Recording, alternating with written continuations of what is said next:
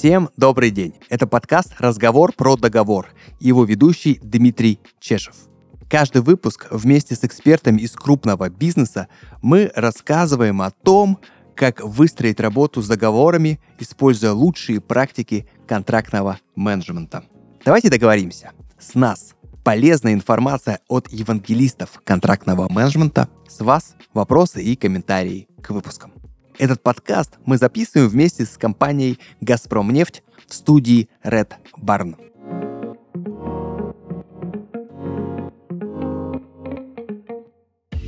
Сегодня мы продолжаем погружаться в исследование контрактного менеджмента. Но задача перед нами иная – выяснить, каким компаниям нужен контрактный менеджер, в какой момент и, главное, для чего – Разобраться в этих тонкостях мне сегодня поможет гость нашего подкаста Охтин Павел Евгеньевич. Павел – руководитель департамента проектных закупок группы Еврохим. Руководил созданием в компании службы проектных закупок для крупных гринфилд проектов, таких как Еврохим Волга-Калий и Еврохим Усольский калийный комбинат. Занимался тиражированием успешных практик этих проектов, реорганизацией функций операционных закупок по группе компаний – а также отвечал за полный реинжиниринг бизнес-процесса закупки, адаптацию и внедрение методологии с нуля.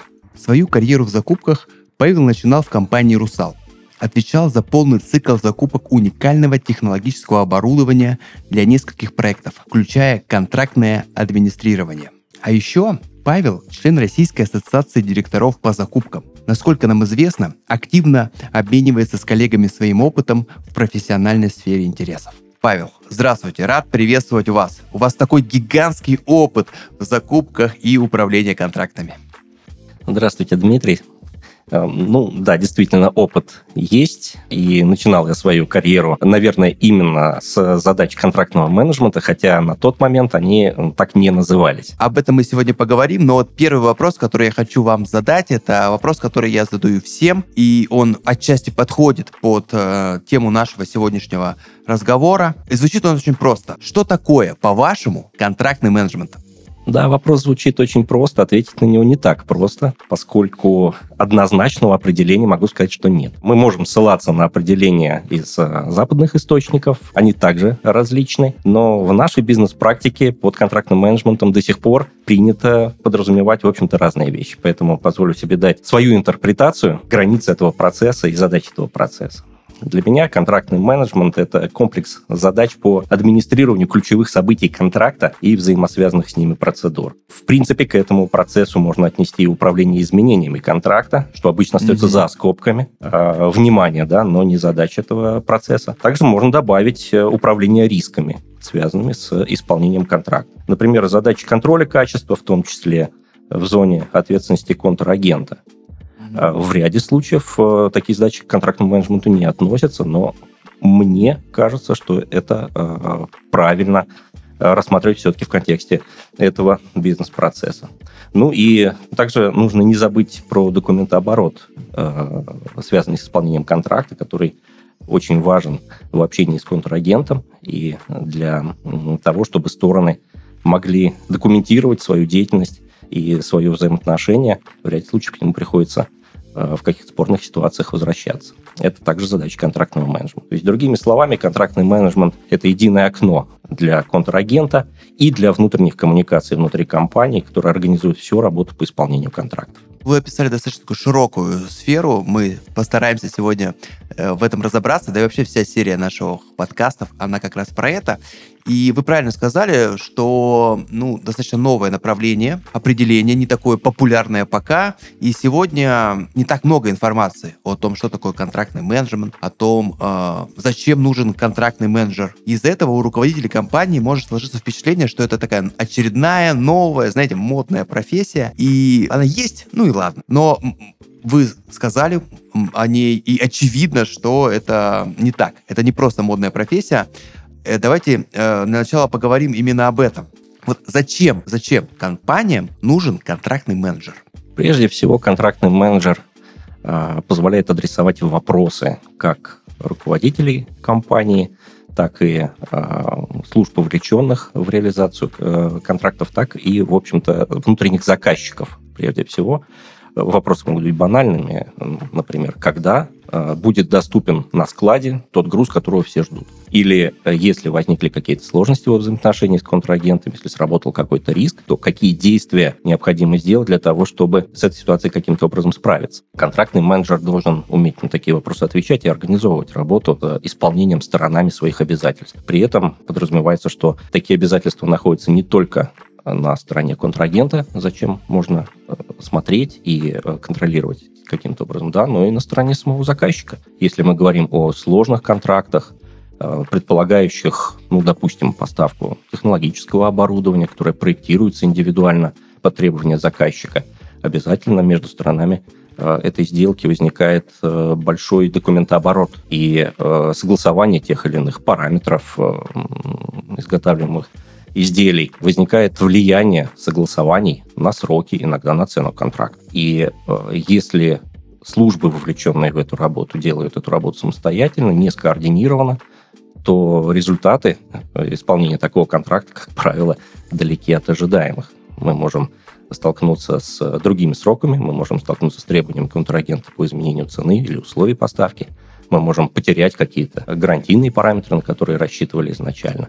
Ну, это только один из примеров контрактов. Может быть бесконечное множество предметов контрактов. Контрактный менеджер – это то лицо или э, та служба, которая может организовать эту работу системно.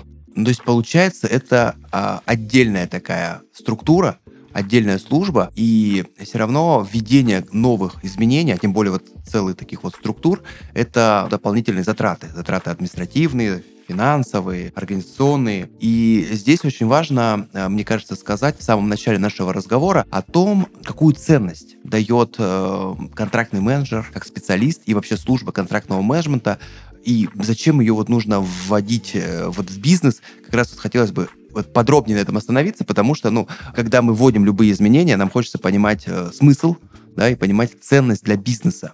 Вот в чем выгода? Прежде чем ответить на вопрос, в чем выгода, попробуем немножечко поработать с определениями. А, во-первых, функция, бизнес-функция – это не равно бизнес-процесс.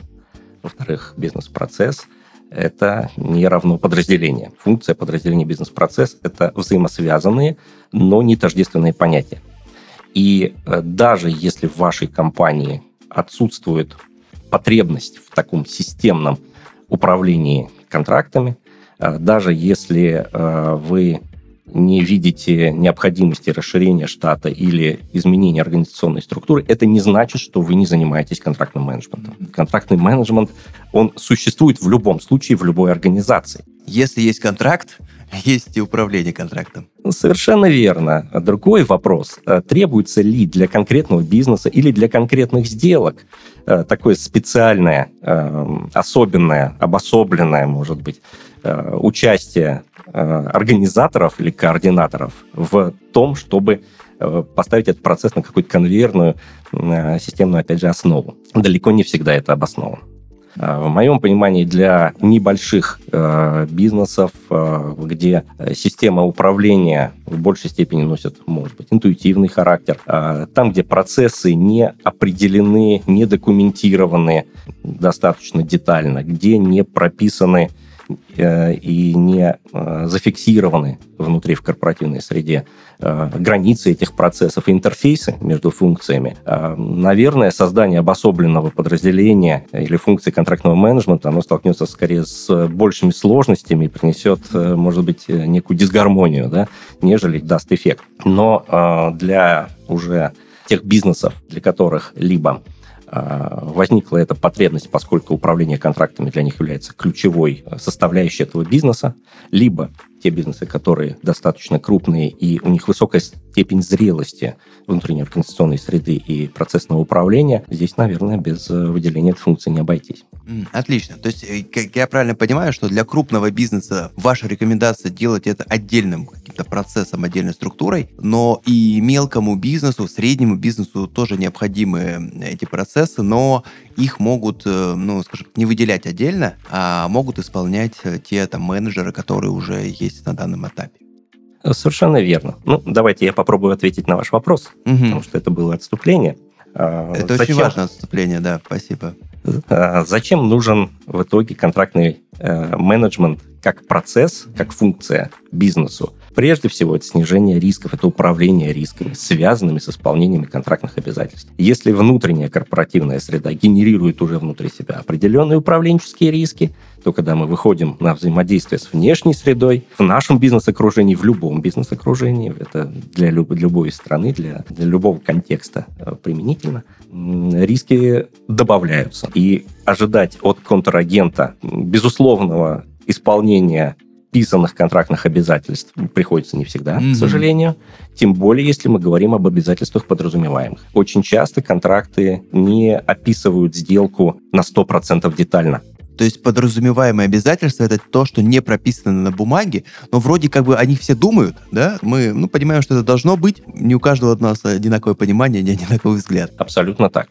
И могу сказать, что в любой более-менее сложной э, высокобюджетной сделки подразумеваемых обязательств, наверное, больше, чем угу. э, однозначно прописанных. И все их прописать тоже невозможно. Совершенно точно. Угу. Возвращаясь к вопросу ценности для бизнеса, хотелось бы немножко систематизировать место mm-hmm. контрактного менеджмента в э, более глобальном процессе закупки. А если этот процесс в вашем бизнесе mm-hmm. создан, обособлен и э, ведется системно, вы можете увидеть, э, что принципе он логичным образом делится на две фазы ну, извините за англицизмы, но все-таки в нашу бизнес-среду приходит много из, из западной практики, mm-hmm. контрактный менеджмент не исключение. А вот эти фазы принято называть pre-order, то есть до заказа, и post-order. Вот э, pre-order фаза предполагает работу службы закупок э, с инициаторами потребностей, сбор, классификация этих потребностей, определение закупочных лотов, управление категориями и так далее. Далее идет поиск источника поставки, договорная работа на фазе обсуждения условий потенциальной сделки, но еще не контракт. Угу. Здесь уже возникают элементы контрактного менеджмента, поскольку будущий контракт, он рождается из этих переговоров. Да, это может mm-hmm. быть шаблон, который вы принимаете как Э, применяете как типовой. Э, это может быть какая-то индивидуальная э, сделка, которая уникальная, там, сложная, может быть, высокобюджетная для вашего бизнеса. Но в момент, когда решение принято, стороны пожали друг другу руки, значит, наступает некая техническая фаза, когда идет непосредственно уточнение всех текстовых аспектов этого договора. Принципиально вы понимаете с контрагентом основные условия этой сделки, но изложить их и детализовать до уровня высококачественного договора, который легко будет и удобно исполнять, это задача не всегда тривиальная. Да? И э, бизнесы с э, зрелой функцией юридической поддержки, с функции контрактного менеджмента могут уже опираться на этот контрактный менеджмент. Тот опыт, который систематизирован и приобретен на фазе исполнения контрактов э, ранее заключенных, может быть, каких-то аналогичных или похожих ситуациях. И э, это дает обратную связь с пост-ордер угу. фазы на пре-ордер. То есть это позволяет повышать качество вашей договорной работы и качество коммерческой работы. В момент, когда контракт подписывается сторонами, он приобретает юридическую значимость для обеих сторон, может быть, даже и раньше, если речь идет о каких-то предварительных договорах, вступает в полной мере в силу задач контрактного менеджмента. Если использовать опыт, который накапливается в подразделении контрактного менеджмента, можно повысить качество закупочного процесса в целом, в том числе и поиск контрагентов, их э, оценку, э, изменение каких-то стандартных типовых для вас ранее контрактных условий. Вот вы сказали про преода до того, как контракт подписан, и мне кажется, действительно, это, наверное, самое сложное, потому что здесь настолько какая-то неопределенная среда, настолько много всего, э, что вот с момента, когда вообще возникла идея подписать договор или что-то сделать до момента, когда этот договор подписан, проходит очень много времени, зачастую, потому что это надо все подготовить, найти, согласовать, продумать. И действительно здесь вот, э, вот эти разнообразность функций, про которых мы говорили, и коммуникативные функции, там, и договоры, и организационные, это настолько сложно. Сложный процесс, что здесь действительно такой контрактный менеджмент просто, мне кажется, необходим. Но есть нюанс, угу. на который я хотел бы обратить внимание. А, контрактный менеджмент – это все-таки про пост-одер. Угу. Pre-order мы можем называть эту часть работы тоже контрактным менеджментом. Но тогда у нас э, определение контрактного менеджмента и закупок слишком широкое, да. Э, и мы не сможем, э, скажем так, разделять между специфическими э, профессиональными задачами этот процесс. Если мы говорим о достаточно регулярной закупочной деятельности, там, исчисляемой десятками, может быть, сотнями сделок, и этот процесс у вас выстроен скажем так, конвейерным образом, то вот это разделение между преодер и mm-hmm. постодер начинает иметь логический смысл. Mm-hmm. Есть одна особенность, на которую я хотел бы обратить внимание это проекты. Проектные закупки, вообще реализация проектов, проектный подход, он предполагает фокус не на э, оптимизацию элементов процесса и не, не на выстраивание вот такой конвейерной логики. Да. Фокус все-таки в проектном менеджменте на выполнение задач этого проекта, как mm-hmm. интегрированных, э, интегрированные цели, интегрированная команда, которая mm-hmm. эти цели достигает. И в данной ситуации, как правило, разделять функции между преодер и постодер – будет неправильно. Здесь э, очень важна э, преемственность информации. То есть кто начинает, профессионал по закупкам или это контрактный менеджер, mm-hmm. тот, который начинает э, работу этой закупкой, как правило, он значительно э, лучше ориентируется в, эм, в контракте, в условиях этой сделки. Он понимает ту недокументированную часть, которая сопровождала эту закупку, эту сделку. Это может быть сложные объекты которые покупаются, сложные предметы контракта. А, здесь обособлять функцию контрактного менеджмента не стоит. Понятно. То есть, если э, процесс такой регулярно текучий, то есть смысл разделять. Когда есть начало, конец, то здесь э, это должен быть единый человек, структура, которая занимается всем. Да, пожалуй, так. А, это очень риск, конечно, для бизнеса, для любого человека просчитать риск и сделать так, чтобы этой ситуации не возникли. Это крайне важная история. И Теперь понятно, зачем, зачем нужен э, менеджер, контрактный менеджер или там функции кто-то исполняет э, контрактного менеджера в компании, если он там не выделен в отдельную структуру. Хочется вот понять, а что вообще делает вот, например, ну, каждый день вот, контрактный менеджер, то есть какие его функции, какие его обязанности, какая его, не знаю, должностная инструкция, вот, вот что он делает каждый день, чтобы понимать. Начнем первый, документооборот. Угу. Документооборот, который идет с контрагентом по вопросам, связанным с исполнением контракта. Он может иметь очень широкий набор каких-то аспектов, как э, аспекты, связанные с возможными претензиями сторон, так и аспекты, связанные просто с организацией того, чтобы этот контракт был успешным. В моем примере с поставками э, сложного технологического оборудования к таким аспектам можно отнести, например, согласование технической документации, запросы платежей каких-то, mm-hmm согласование технических параметров, запросы на разрешение отгрузки, отчетность о ходе изготовления или испытаний предварительных – Э, требования к заказчику по э, обеспечению э, места установки этого оборудования да, и дальнейших каких-то режимов его монтажа ввода в эксплуатацию. То есть этот документооборот, он двусторонний. Требования могут исходить не только от заказчика. Поэтому все эти аспекты, они могут рассматриваться, если контрактный менеджмент вашей организации не выделен в отдельную функцию, или в отдельный бизнес-процесс, они могут рассматриваться обособленно различными подразделениями.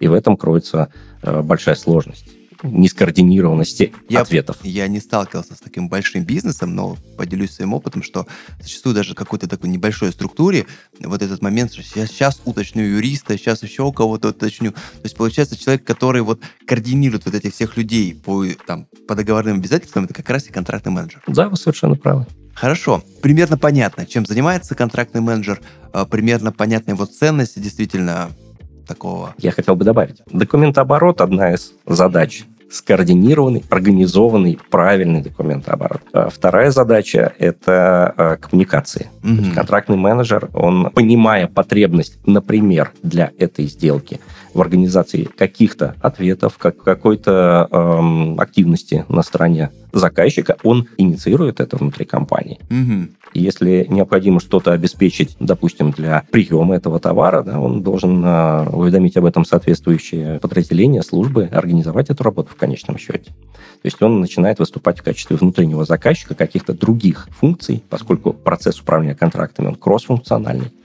Контрактный менеджер координирует эту работу. Это важно. Следующий аспект – это платежи. Мы должны, э, как заказчики, если мы заказчики, а можно посмотреть это и с другой стороны, с точки зрения поставщика, ну, соответственно, э, не только исполнять обязательства непосредственно контрактные в поставках или в предоставлении каких-то сервисов, услуг, но и организовывать э, правильную приемку и правильный режим оплаты, mm-hmm. предусмотренный контрактом. Если все идет как положено. Вовремя обычно, и срок. Вовремя и срок обычно с этим проблем не возникает, но бывают э, какие-то коллизии. Далеко не всегда у таких коллизий есть однозначно виновная сторона. Угу. И здесь тоже есть нюанс, в котором контрактный менеджер может себя проявить да, в интересах, прежде всего, той организации, в которой он работает. Если э, он владеет достаточно полной ситуацией по контракту, историей взаимодействий, понимает причинно-следственные связи, которые привели какой-то Э, ситуации спорной, да, то значительно проще эту ситуацию сторонам сделки решить, не прибегая к претензионной работе или тем более каким-то а, уже судебным разбирательствам. Разумеется, это всегда идет в интересах а, обеих сторон. Получается, это такое связующее звено между всеми-всеми по исполнению контракта. Да, это то, что я называю единым окном. Да, единое окно. Здорово. Э, оказывается, единое окно есть не только в госуслугах, но еще и в контрактном менеджменте. Оттуда, наверное, это и пошло. Вот еще тоже интересный такой вопрос. Мы можем внедрять отдельно какую-то там структуру контрактного менеджмента или там отдельную штатную единицу. А мы можем э, и не делать этого, а просто оптимизировать процессы другие, чтобы получилось так, что не нужен отдельный человек. Мы оптимизируем так, чтобы все у нас хорошо получалось. Вообще, возможно ли это? Был ли у вашей практики и что для этого нужно, вот как бы ну, так по старинке, чтобы не выделять что-то новое? Можно по старинке. Если это работает, то почему бы и нет? А, ну, здесь мы, наверное, возвращаемся к той части нашего диалога, когда мы обсуждали полезность mm-hmm. и какие-то индикаторы, маркеры да, того, что э, стоит подумать о выделении этой функции в какую-то обособленную функцию или обособленную, тем более создавать подразделение. Если в этом нет насущной необходимости, и вы не предполагаете, что развитие вашей компании э, потребует в ближайшее время существования такой функции, ну, наверное, это не столь актуально для вас. Основные критерии в принципе, я их уже упоминал, но важно, если у вас регулярно срабатывают риски, если у вас есть сложности во внутренних коммуникациях между подразделениями, и э, эти вопросы эскалируются на уровень топ-менеджмента, который, в принципе, не должен заниматься угу. координацией, там, технической координацией каких-то вопросов и коммуникации между подразделениями. Ну, наверное, пора задуматься. А еще такой интересный вопрос. Э, контрактный менеджер, как человек, ну, такой профессионал на все руки, да, мы сказали обо всем. А возможно ли риск того, что, например, компания берет такого человека, да, ну или как-то выделяет, и потом руководитель понимает, он ведь э, все может. Давайте мы его и туда, и сюда будем. Смешение функций. Вот Возможно ли это? Ну, я думаю, что это возможно, потому что, ну, как бы в жизни все возможно. И как избежать того, чтобы вот человек, которого выделили, да, на определенную допустим, должность, определенный сектор, так не получилось так, что он будет заниматься всем? Э, для этого нужно определять границы процесса. Э, мы как раз говорили о том, что функция контрактного менеджмента появляется, как правило, тогда, когда компания имеет э, высокий уровень зрелости процессного mm-hmm. управления. И если эти события предвосхищать, то, наверное, действительно действительно неопределенные границы и, может быть, там какие-то расширенные полномочия действительно могут привести к тому, что контрактный менеджер начнет управлять и э, теми функциями, которые, в общем, нелогично, чтобы они находили всего подчинении. Одно дело организовывать привлечение необходимой экспертизы для решения тех задач, которые относятся к управлению контракта. Да? Другое дело подменять э, собой функции администратора ну, какого-то большого количества подразделений или, или других функций. А, но здесь уже э, вопрос к границам, к полномочиям, к постановке задач. Если вы привлекаете mm-hmm. такого талантливого руководителя, вы даете определенный сектор работы, определяете требования да, к результатам этой работы, ожидания. И если вы, ну, с другой стороны, да, если вы видите, что он э, может взять э, более широкий набор управленческих задач, возможно, что вам потребуется новый контрактный менеджер, а тот, которого вы пригласили, он может э, претендовать, на претендовать на повышение. Угу. Почему нет? Мне известны ситуации, когда с этих позиций э, руководители уходили э, в родственные функции, либо вообще в управление проектами. Угу. То есть для людей, которые не знаю, думают сейчас, нас слушают, да, по поводу контрактного менеджмента, о том, заниматься этим, не заниматься. То есть это перспективная, скажем так, должность, да, перспективная работа, с которой можно вырасти и достаточно, ну, достаточно широко и высоко. А, да, но не только. Это mm-hmm. еще очень интересная работа потому что она не рутинна. Да, уровень неопределенности, уровень креативности, который нужно проявить при решении задач, он, конечно, это э, говорит о том, что это реально креатив, креатив, который каждый день и, и до заключения контракта, и после, и когда все закончилось, креатив не заканчивается. Могу также добавить, что э, если вам интересно узнавать новое, угу. э, то, наверное, работа контрактного менеджера, как ни странно, вам очень подойдет, потому угу. что э, знакомясь с предметом договора, если ваш бизнес, он предполагает разные сделки, разные поставки, организация э, каких-то работ, э, закупки каких-то услуг – вы по неволе станете а, экспертом, а, может быть, не, не очень глубоким экспертом, да, но вы начнете понимать бизнес-суть и суть предмета mm-hmm. этой закупки. Невозможно управлять контрактом, если вы не понимаете, о чем он. И э, в моем понимании это неплохое развитие даже с точки зрения просто эрудиции. Ну да, мы с вашими коллегами э, уже говорили о том, что действительно невозможно управлять контрактом, если ты не понимаешь суть вообще процесса, для чего он нужен, как он, ну, потому что контракт это ведь, ну, часть большой системы, и если ты не видишь эту систему, очень сложно сделать так, чтобы этот контракт выполнялся и приносил ту пользу, которую э, нужно приносить. Совершенно верно. Вот теперь еще более понятно, чем занимается контрактный менеджер, э, в чем его ценность. Действительно, такие люди очень ценны. А вот в какой момент руководитель компании, там, или ну, собственник, владелец бизнеса э, должен понять, и как ему вообще понять, что вот настал тот момент, когда пора э, создавать такую структуру или выделять какого-то отдельного человека э, на должность э, контрактного менеджера. Вот, может быть, есть какая-то такая ситуация, может, какой-то есть опыт у вас, когда, ну, не знаю, в ваших компаниях поняли, что пора этим заниматься? Да, пожалуй, что сигналы, конечно, руководству компании или собственнику компании будут приходить об этом. Вопрос, как их распознать, что это mm-hmm. сигнал именно для, для этого. Прежде всего, это когда начинают систематически и регулярно срабатывать риски. Mm-hmm.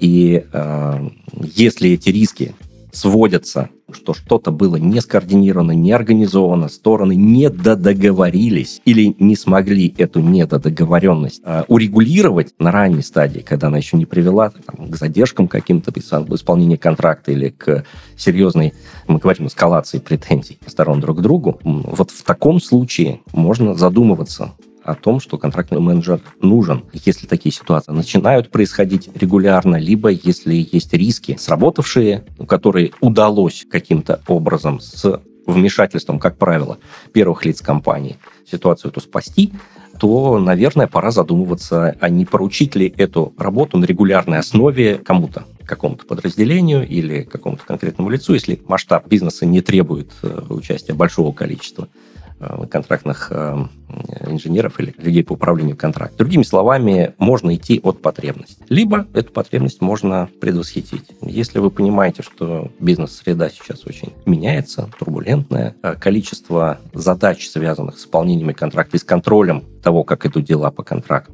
у вас достаточно велико, и вы внутри вашей компании не видите одного конкретного руководителя, который мог бы отвечать за организацию этой работы, наверное, пришла пора подумать о том, чтобы эту функцию обособить и создать. Mm-hmm. А вот как понять, что вот среда, действительно вот э, внешние, вот внешние обстоятельства могут повлиять на тебя, потому что мы ведь знаем, что пока гром не грянет, вот, вот какие-то есть такие факторы, какие-то такие индикаторы, что ты понимаешь, так, еще пока риск не случился, проблема не произошла, но мы это ожидаем. Вот что в этом вы посоветуете? Ну, давайте представим себе бизнес, э, который мало зависит от контрагентов. Угу от э, управления контрактами, от того, что эти контракты э, реализуются или не реализуются. Думаю, что такие бизнесы есть. Если в бизнесе в большей степени риски, которые срабатывают и беспокоят менеджмент, находятся в каких-то других областях, mm поставщики и контрагенты достаточно надежны, регулярны или безальтернативны, и с ними, в принципе, ничего нельзя сделать, то, наверное, фокус внимания менеджмента может быть сосредоточен на что-то другое. Вот. Но если вы подошли к пониманию, что у вас есть портфель контрактов, портфель договоров, которые э, предоставлены сами себе, либо которыми занимается множество служб, которые вызывают внутренние конфликты внутри вашей компании. Mm-hmm. Если на планерках, которые вы начинаете организовывать, чтобы помирить различные службы между собой, вы видите, что это приводит э, там, к, не к тому, чтобы ситуации автоматически разбирались, а наоборот к тому, что такие конфликты только увеличиваются или сложности, ну, опять-таки, это сигнал для того, чтобы реорганизовать это. То есть я правильно понимаю, что любой большой корпорации такая структура, которая координирует действия, э, которые уравнивают эти все бизнес-процессы, потому что невозможно выстроить процесс так, чтобы они не вступали в какое-то противоречие иногда или в какие-то такие неприятные ситуации, которые нужно урегулировать. Ну, совершенно очевидно, это так. А, у любого договора, у любого контракта должен быть владелец какое-то лицо, которому mm-hmm. можно адресовать вопросы, связанные с его исполнением. Если такой человек не назначен, ну, тогда мы получим сложности, связанные с внутренними коммуникациями и с коммуникациями с, с контрагентом а, автоматически. А другой вопрос, а, должно ли это быть обособленное подразделение, либо эта функция может быть делегирована. Mm-hmm. Она может эм, приобретать разные формы, разные названия. Но набор этих задач так или иначе сохранится, и подход контрактного менеджмента к единоличному управлению вот этими информационными потоками, связанными с исполнением договора, он однозначно должен быть. Понятно. Крупные компании, это, как говорится, must-have. Сейчас принято говорить, что для крупных компаний такие функции, они обязательны. Вы уже вначале сказали о том, что для каких-то стартапов или малого бизнеса эта история тоже важна, не обязательно выделять отдельного человека, там, отдельную зарплату, но обязательно прописывать эти функции проговаривать эти функции. А вот э, Интересно мне такой вопрос, а, чтобы поговорить еще раз о ценности контрактного менеджера. Может быть, у вас есть такой пример, когда контрактный менеджмент и контрактный менеджер вообще в целом выводил компанию, например, на новый уровень, или э, вот, вот его работа помогала сделать какой-то такой значительный скачок, чтобы проиллюстрировать, как это работает и какая вот, какой эффект, какой эффект от этой работы? Наверное, немножечко не так. Скорее, э, не появление контрактного менеджмента mm-hmm. как функции или контрактного менеджера как талантливого руководителя э, может вывести компанию на новый уровень, а наоборот, э, компания достигает в своем росте какой-то точки, mm-hmm. когда потребность в этой функции возникает. И если эта потребность закрывается соответствующими компетентными эм, экспертами, специалистами или руководителями, администраторами, то, э, естественно, это поддерживает компанию в развитии. То есть здесь первичен, эм, наверное, не контрактный менеджмент как функция, которая выводит компанию на новый уровень, а скорее э, тренд развития компании и достижение ей определенной зрелости внутренних процессов и масштаба бизнеса. В любом случае, повторюсь, наверное, элементы контрактного менеджмента существуют во всех компаниях. Угу. И э, потребность в компетенциях, она также есть для mm-hmm. того, чтобы реализовывать те сделки, которые компания совершает. Mm-hmm. А вот э, какие могут быть сложности при внедрении там, контрактового менеджмента или при вот, э, ситуации, когда нужно создать такую функцию, создать такую э, единицу. Мы уже э, поняли, какие есть сигналы, да, когда пора компании задуматься о контрактном менеджменте. Ну, отлично, мы задумались, мы решили, а вот к чему нужно быть готовым, какие могут быть сложности? Прежде всего, это дублирование функций. Угу. Контрактный менеджмент, как мы уже, наверное, поняли, а, не совсем однозначно определяется как функция. Для каждого бизнеса это определение и границы этого процесса может быть, могут быть индивидуальными.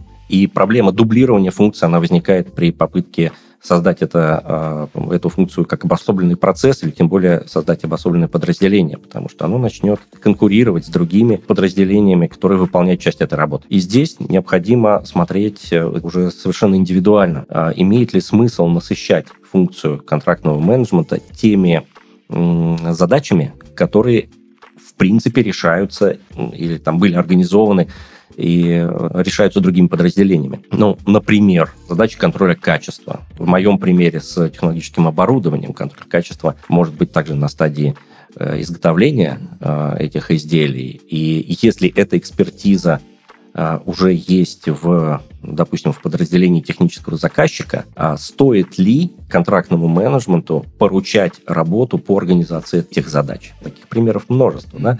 Да? Управление документооборотом есть ведь отдел, да, как бы все, все, в любой компании есть люди, которые отвечают за документооборот. Плюс получается, что контрактный менеджер тоже вроде отвечает. Совершенно точно. И вот это дублирование, это интеграция функций контрактного менеджмента в существующую корпоративную среду. На самом деле это первая и достаточно сложная задача, набор задач. Может возникнуть сложность. Если в первом случае мы имели дублирование, то вторая проблема – это некие э, пропуски, как говорят, gaps, э, между границами процессов э, наша известная поговорка про дитё без глаза и семь нянек, она работает в этой ситуации также. Да, можно э, создать подразделение, можно пригласить талантливого руководителя, но на этапе конфигурирования вот этих коммуникаций упустить какой-то набор задач, который, может быть, ожидается от этого подразделения, но фактически не реализуется по тем или иным причинам, да, и какая-то из функций может перестать выполнять по ее мнению, не свойственная им роль, а контрактный менеджер может забыть или не знать о том, что ее нужно подхватить. Но мы говорим о ситуациях так называемого организационного развития. Mm-hmm. То есть, когда балансируются бизнес-процессы, определяются интерфейсы между ними, определяются границы этих бизнес-процессов и их содержимое. К третьей проблеме, к третьему сегменту такому проблем я бы э, отнес э, некую ломку стереотипов, ну, в частности, сложившихся коммуникаций. Э, если, например, есть в компании эксперты, которые привыкли самостоятельно вести диалог с поставщиками э, по тем или иным вопросам, э, им очень часто сложно принять что они должны теперь следовать каким-то новым правилам того же документа оборота. И э, гораздо проще поднять трубку телефона или э, написать э, сообщение поставщику, если вы с ним имеете давние коммуникации, э, да, с корректировкой, допустим, э, просьбой скорректировать сроки отгрузки или еще что-то, если вы технический заказчик. Но контрактный менеджер должен перехватить эту работу. Вот такое изменение привычных коммуникаций тоже определенная сложность. Ну и, э, наверное, к четвертому набору не проблем, так сложностей можно отнести э, задачи разработок и внедрения новых э, для компании систем отчетности, а иногда и новых IT-инструментов. Потому что любая функция, тем более сейчас в 21 веке, должна оперировать э, данными. Эти данные в идеале должны рождаться не из ручных отчетов, а из какой-то э, IT-среды. Э, чтобы они там появились, нужно, чтобы их кто-то туда внес, либо должна быть какая-то интеграция с другими системами, которые есть в вашей компании. Это разработки. И для отслеживания жизненного цикла контракта, основных параметров этого контракта, такие разработки, возможно, будут э, совершенно новыми для вашей компании. Поэтому могут потребовать э, каких-то а, инвестиций. Да, а вот этот вот про IT, это тоже интересный вопрос. Это разработки, которые каждая компания создает отдельно, или есть какие-то, я не знаю, там, ну, решения, которые вот, ну, человек, который решил внедрять эту, этот механизм, он может где-то их взять и как-то там установить приложение, и оно работает? Или это вот каждому нужно по отдельности заниматься? Пока, на настоящий момент, не могу сказать, что сама функция контрактного менеджмента mm-hmm. между различными бизнесами, даже крупными, имеет однозначно понимаемый и трактуемый предмет работы mm-hmm. границы. Как следствие, применяемые инструменты также различаются. И говорить о неком стандарте для, скажем, для функций закупок или там, для функций контрактного менеджмента пока не приходится. То есть готового решения нет, и те руководители, которые готовы к тому, что им самим нужно будет это решение как-то изобретать. А, сейчас такого решения нет. И еще хотелось бы вот спросить про, немножко про человеческий фактор, про людей, потому что все-таки это функции выполняют люди, менеджеры. Вот здесь вы сказали о том, что огромное количество там компетенций нужно, да, и переговорщики, и документообороты, там, даже какие-то технические моменты. По вашему, может быть, опыту, кто становится вот такими хорошими контрактными менеджерами? Это, не знаю, юристы или это, наоборот, технологи? То есть вот, вот откуда их взять, да, то есть если ну, мы предполагаем, что компания хочет внедрять это, вот, во-первых, где их искать, даже если внутри компании, да, кому, например, поручить было бы, понятно, мы не можем, допустим, создать целый отдел, вот кому бы поручить такие вот обязанности, вот, вот немножко об этом расскажите, пожалуйста, вот какими функциями, какими знаниями он должен обладать, мы поняли, а вот, вот откуда их брать, где они, кто эти люди?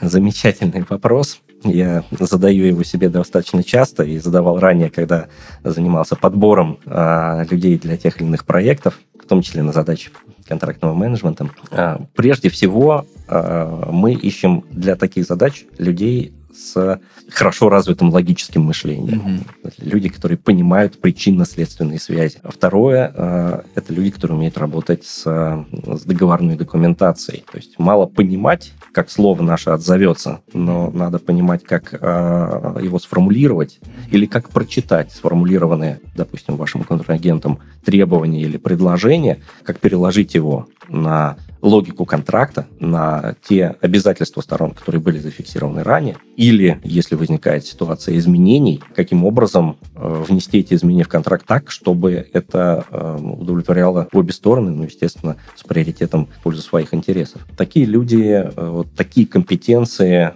бывает совершенно э, в разных службах. Вот в моей практике э, достаточно много закупщиков очень талантливых контрактных менеджеров пришло из инженерных дисциплин. Логика все-таки там преобладает. Да, могу сказать продажи, mm-hmm. как ни странно.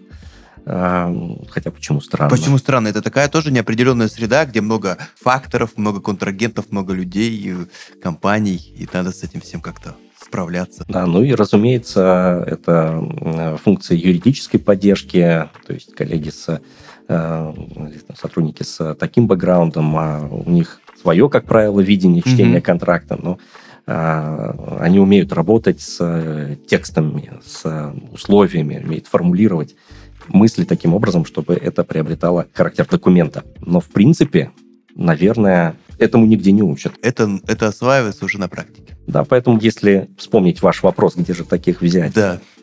На кого возложить такую задачу в вашей компании? Ну, как правило, задача сама находит э, исполнителей. Mm-hmm. Да? То есть кто показывает возможность решать те проблемы, которые возникают при исполнении договоров, берет на себя какую-то лидерскую функцию в переговорах, в, там, чтобы организовать э, необходимых, привлечь необходимых внутренних экспертов к переговорному процессу, согласовать какие-то решения внутри компании. Достаточно логично, что в конечном счете этот человек и так или иначе возглавит эту функцию или начнет заниматься этим э, Ну, это достаточно, достаточно оптимистично, потому что, как я понимаю, во многих компаниях есть такие люди, просто нужно их увидеть и нужно их там направить в новое направление, если мы говорим о контрактном менеджменте. Спасибо вам большое за такие ответы, за ваше мнение, за такой содержательный диалог, который у нас сегодня получился. Ну и в завершение я, конечно, хотел бы попросить, чтобы вы дали какой-то, может быть, такой совет или какое-то напутствие тем руководителям или тем владельцам бизнеса, которые задумываются, э, что пора, пора этим заняться, пора внимательнее относиться к контрактам, внедрять, может быть, контрактный менеджмент. Вот с чего им начать? Да, спасибо. А, ну, в качестве рекомендации, наверное, для начала необходимо определиться владельцу бизнеса или э, тому, кто хочет его реорганизовать внутри компании, э, источник возникновения потребности в этой функции, то есть причину, по которой она возникла. Это в моем понимании, может быть один из двух вариантов основных. Первый – это недостаток компетенций существующих подразделений. И второй вариант, почему такая потребность возникает, это недостаток качества организации процесса. Может быть, это не недостаток на текущий момент, на текущее состояние вашей организации, да, но вы предвидите ее развитие, вы понимаете, что на следующем этапе, в ближайшей какой-то перспективе, вам потребуется. Вот для начала попробуем определиться, это А, недостаток компетенций, или Б, недостаток организации процессов. Разные вещи. В первом случае ответ будет находиться в плоскости усиления команды функции закупки, как более глобального набора процессов, да, а контрактный менеджмент все-таки, в моем понимании, является частью функции закупки. А во втором случае логичнее сосредоточиться на организационном развитии, на организационных изменениях, таких как переопределение границ процессов, э, полномочий, может быть, разработки шаблонов документов для упрощения и систематизации той работы, которая и так уже ведется. Вложить что-то в выстраивание коммуникации, документооборота, может быть, э, потребуется перепочинить функции каким-то образом, да, то есть э, набор действий будет лежать в плоскости организационного развития. Разумеется, и в том, и в другом случае нужны профессионалы, которые смогут возглавить эти изменения в вашей компании. Вопрос в том, искать их э, и развивать внутри компании – или привлекать извне, ну, здесь уже владельцам бизнеса и топ-менеджменту, как правило, виднее. Угу. Спасибо большое. Сегодня мы говорили о том, какому бизнесу, а самое главное, зачем нужен контрактный менеджер, мы узнали очень много. Я вот честно узнал очень много и полезного, интересного. И прежде всего о том, что контрактный менеджмент, он повышает системность вашей работы, системность бизнеса. То, с чего мы э, начали, это э, самое важное, наверное, это помогает снизить риски. Мы поговорили о том, как контрактный менеджер помогает шаг за шагом исполнять э, договоры и не только ну вот сейчас, но и в перспективе, что происходит с постдоговорными отношениями. И, конечно же, мы выяснили, с какими сложностями придется столкнуться руководителям, э, столкнуться владельцам бизнеса, если они решат э, внедрить в свои организации контрактный менеджмент. В следующем выпуске нам предстоит погрузиться в особенности карьерного трека контрактного менеджера, узнать о возможностях, перспективах и обязанностях этого специалиста – я напоминаю, что сегодня в гостях у меня был Охтин Павел Евгеньевич. Павел, благодарю вас за этот честный и очень экспертный разговор. Спасибо вам и до свидания. Спасибо вам. Очень рад, что эти вопросы не потеряли актуальность, а наоборот вызывают такой интерес у аудитории. Мне кажется, не только актуальность только возрастает. Поэтому спасибо вам еще раз большое. С вами, дорогие слушатели, я тоже прощаюсь. Управляйте своим договором. Это был подкаст «Разговор про договор». Подписывайтесь на нас в социальных сетях и на платформах, чтобы не пропустить новые выпуски. thank you